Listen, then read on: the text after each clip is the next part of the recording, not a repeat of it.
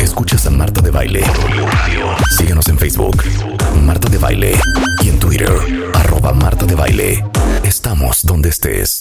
Eh, Polo Molina Dagoberto, así te decían en el colegio, ¿no? Sí. Polo Molina Dagoberto. Y es que, ¿sabes qué? El, el polo es la, la mitad del apellido porque es Molina Polo. Es Es, Molina es, es Polo, apellido compuesto, sí. ¿Ah, es Molina Polo? El paterno es no, Molina bueno, eso Polo. lo inventó tu abuelo grave. Seguramente. Pero 100%. Molina Polo es, es apellido compuesto. Bueno, jefe de urología del Hospital ABC y eh, del Colegio Nacional Mexicano de Urología, es urólogo y oncólogo.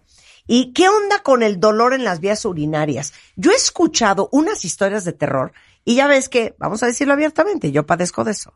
Sí.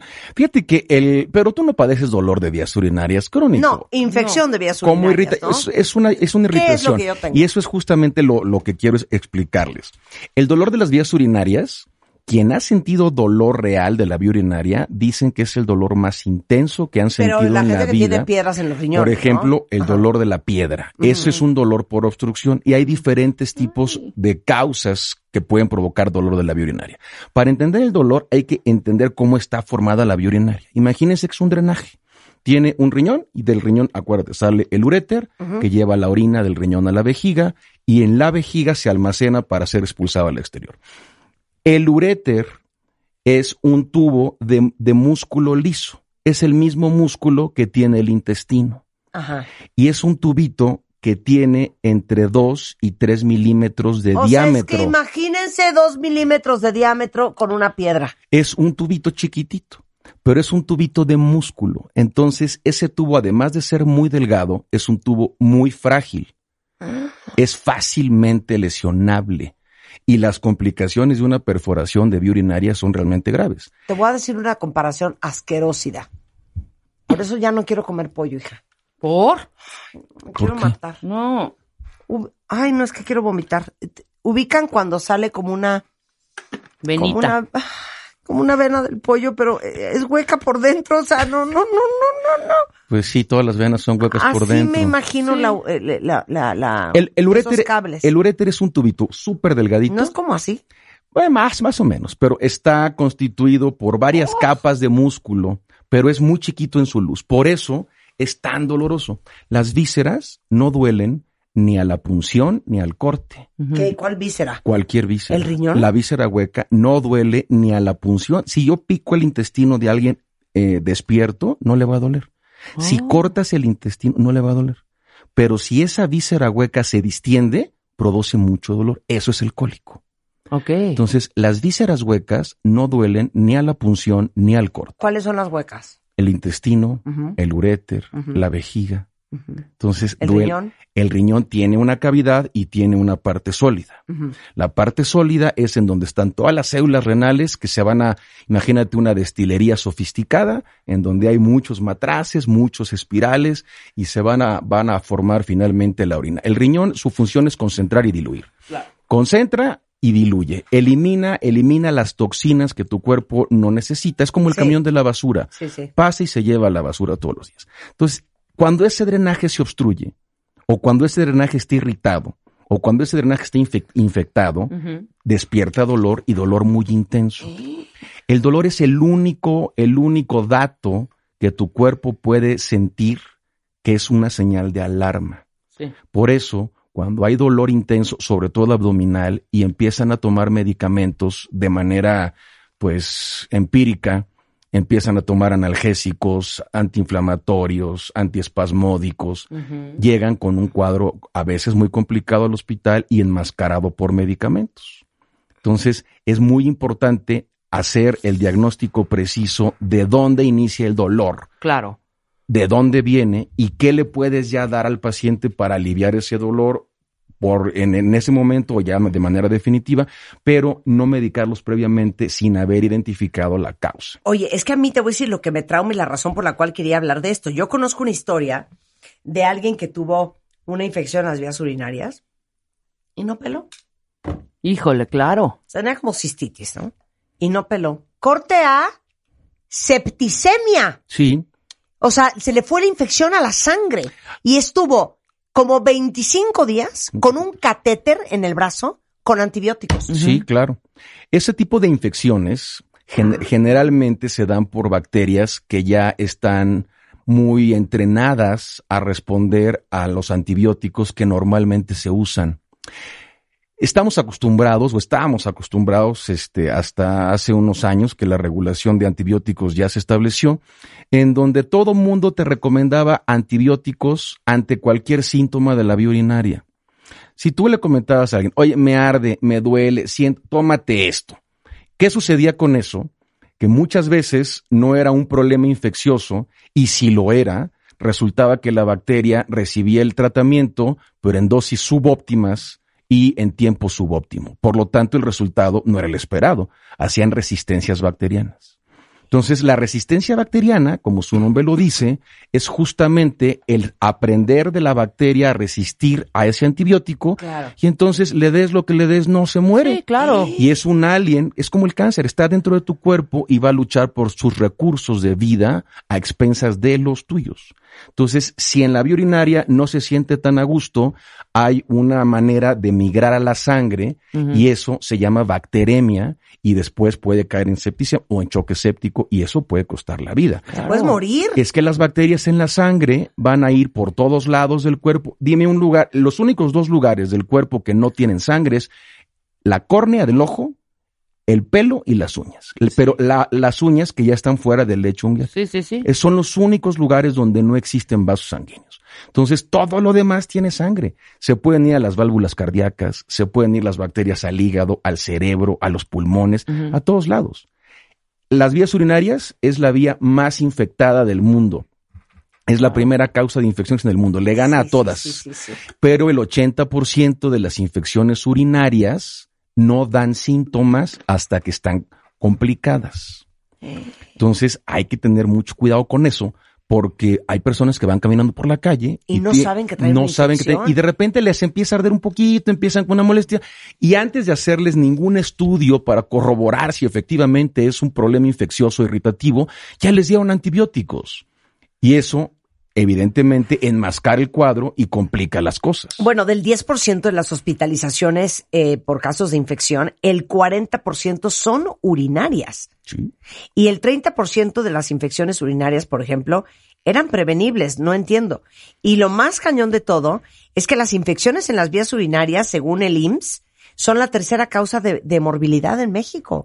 ¿De qué me estás hablando? Sí, la, la morbilidad en infecciones es ocupa un lugar importantísimo el rublo del- de, las vías urinarias. Wow. Importantísimo. Y justamente se ha hecho tan difícil de, de manejar por el abuso, mal uso de los antibióticos que Ujú. cualquier persona prescribe, cualquier médico puede prescribir sin la certeza de que efectivamente tengas una bacteria. Por eso hay un estudio que se llama cultivo urinario, urocultivo, y una, una detección de la sensibilidad de los antibióticos que se llama antibiograma. Sí, para darte el antibiótico El- adecuado que va a matar a ese a esa ente. Exacto, Porque el te voy a decir una cosa correcto. también, sobre todo en la cistitis.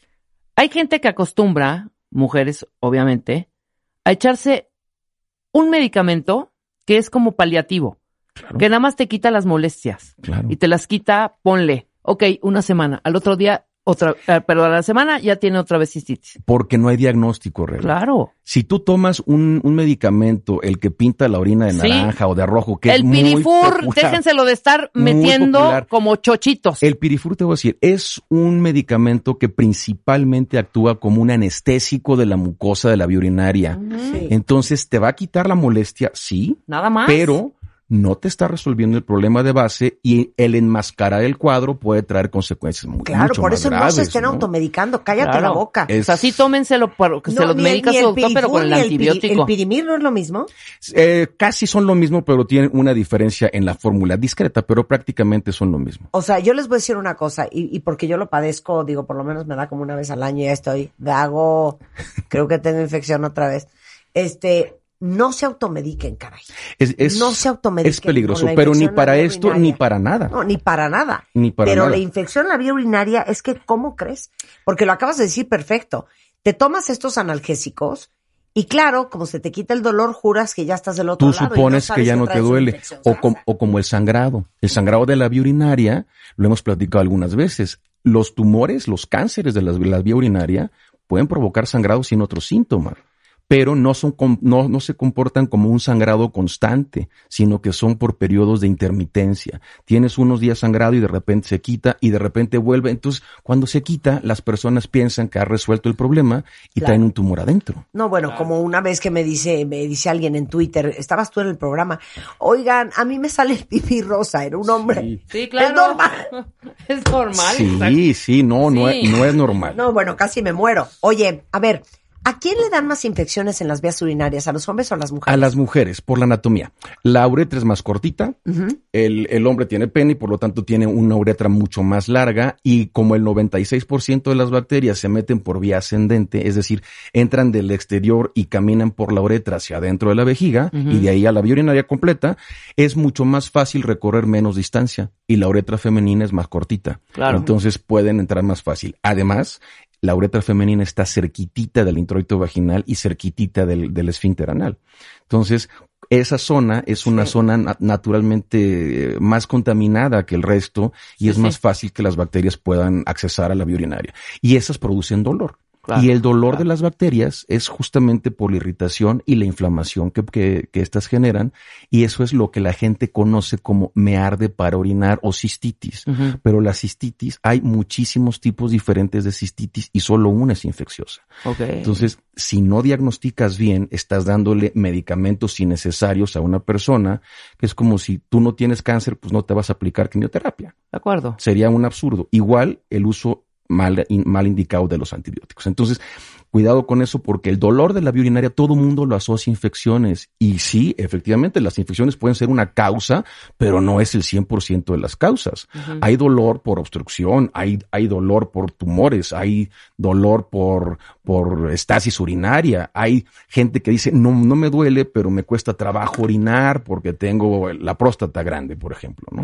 Claro. Entonces no, no tienen un dolor, pero empiezan a tener dificultades de obstrucción para orinar y ellos van al baño 15 veces, 20 veces, en la noche se levantan cuatro veces, el chorro de la orina baja de fuerza, baja de calibre y como no les duele, lo asumen como parte normal de la vida. Es que ya estoy siendo más grande, pero esto me puede me puede generar un problema mayor. La obstrucción de la vía urinaria no produce dolor en el inicio, pero sí produce dolor cuando llega a sus etapas más avanzadas. Más avanzadas. A ver, pero entonces, para todos los hombres que están escuchando y para todas las mujeres, ¿cuáles son los síntomas de una infección?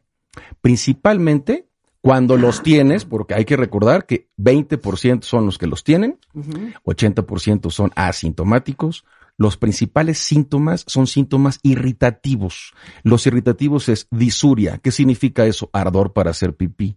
Polaquiuria, que es ir al baño mucho más veces en, una, en una cantidad de tiempo menor.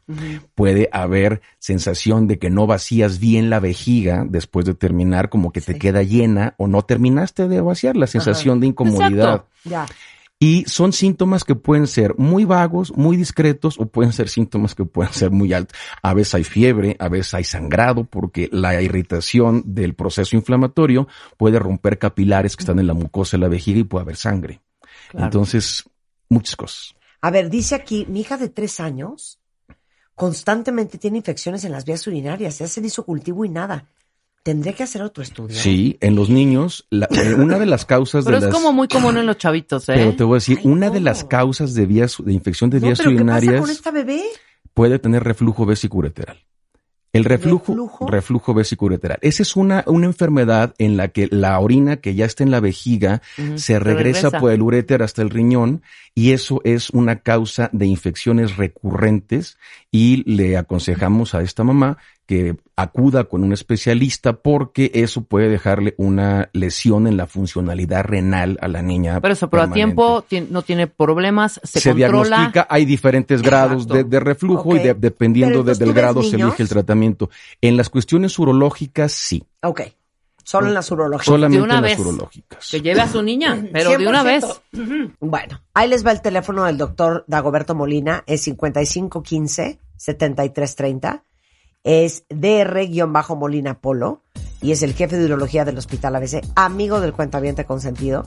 Y sépanse que yo tengo un directorio en martadebaile.com que subí para ustedes, para que todos los doctores que han pasado por aquí, cuando ustedes digan, ay, Ya me acordé. En el programa de Marta yo escuché un urólogo, pero no me acuerdo cómo se llama. ¿Cómo se...? No se preocupen. Métanse a martadevale.com. Ahí lo encuentran. Gracias. No sé por qué tengo tos hoy. Muy- Deja muy- de estarme viendo. Ya, Rebeca. Estás irritadita. Estoy irritadita. Bueno, pausa, ya. Como que me cosquillea horrendo. Gracias, Dagoberto. Es- Un placer. tenerte acá. Igual, Marta. Cuentavientes, ¿sabían que moriríamos antes por no dormir que por no comer? Es tan importante que cuando uno no duerme bien, incluso afecta el humor, el tiempo de vida, la belleza. La Clínica de Trastornos del Sueño de la Facultad de Medicina del UNAM dice que el 45% de los mexicanos tenemos mala calidad del sueño. Y lo impresionante es que muchas veces esto se puede solucionar con algo tan sencillo como cambiar, por ejemplo, la almohada. Por eso trabajamos mucho con Soñare, que tiene almohadas y colchones, todo para inducirnos al mejor descanso. Si entran a soñare.com.mx o mandan un mensaje por WhatsApp eh, al 55 93 38 84 83, Amazon o Mercado Libre eh, van a poder disfrutar de un 40 hasta un 50% en toda la tienda, en todos los productos Soñare. Acuérdense que es la marca al final más vendida en México. Es la única que se puede lavar sin deformarse en cuanto a sus almohadas y con la que saben que sus almohadas están libres de ácaros y otros horrores. Entonces ahí les dejo el dato. Desde el 40 hasta el 50% de descuento en soñare.com.mx, igualmente a través de Amazon, Mercado Libre o en WhatsApp al 5593 38 84 83. Bueno, Palacio de Hierro también está todo lo que da, pero ahí les va una variable que a lo mejor no conocían. Eh, acuérdense que Palacio de Hierro tiene un app espectacular que se llama Mi Palacio. Eh, la pueden bajar tanto para iOS como para Android. Y el otro día que entré, tienen un buscador por imagen. Entonces, por ejemplo, yo le vi a Rebeca en Instagram unas botas increíbles. Screenshot y pones la, la imagen y te busca Sí, sí, sí. las botas que las trae botas. Rebeca o algo muy similar. Exacto. Y además, cada artículo que ustedes guarden, ya saben, en su carrito, en su wishlist, eh, el app les va a enviar una notificación Una alerta. cuando ajá. esté ya en, en promoción. Exacto, está Para que no se les vayan el... No puedo creer que hubo descuentos si yo no me enteré. Entonces, si tienen la tarjeta Palacio, ahí les va otra variable. Pueden realizar todo tipo de consultas desde la app y pagar de manera súper segura. ¿eh? Entonces, cuentavientes, si ustedes aún no tienen mi Palacio app, descárguenla tanto para Android como, Como para, para iOS. Escuchas a Marta de Baile. Síguenos en Facebook, Marta de Baile. Y en Twitter, arroba Marta de Baile. Estamos donde estés.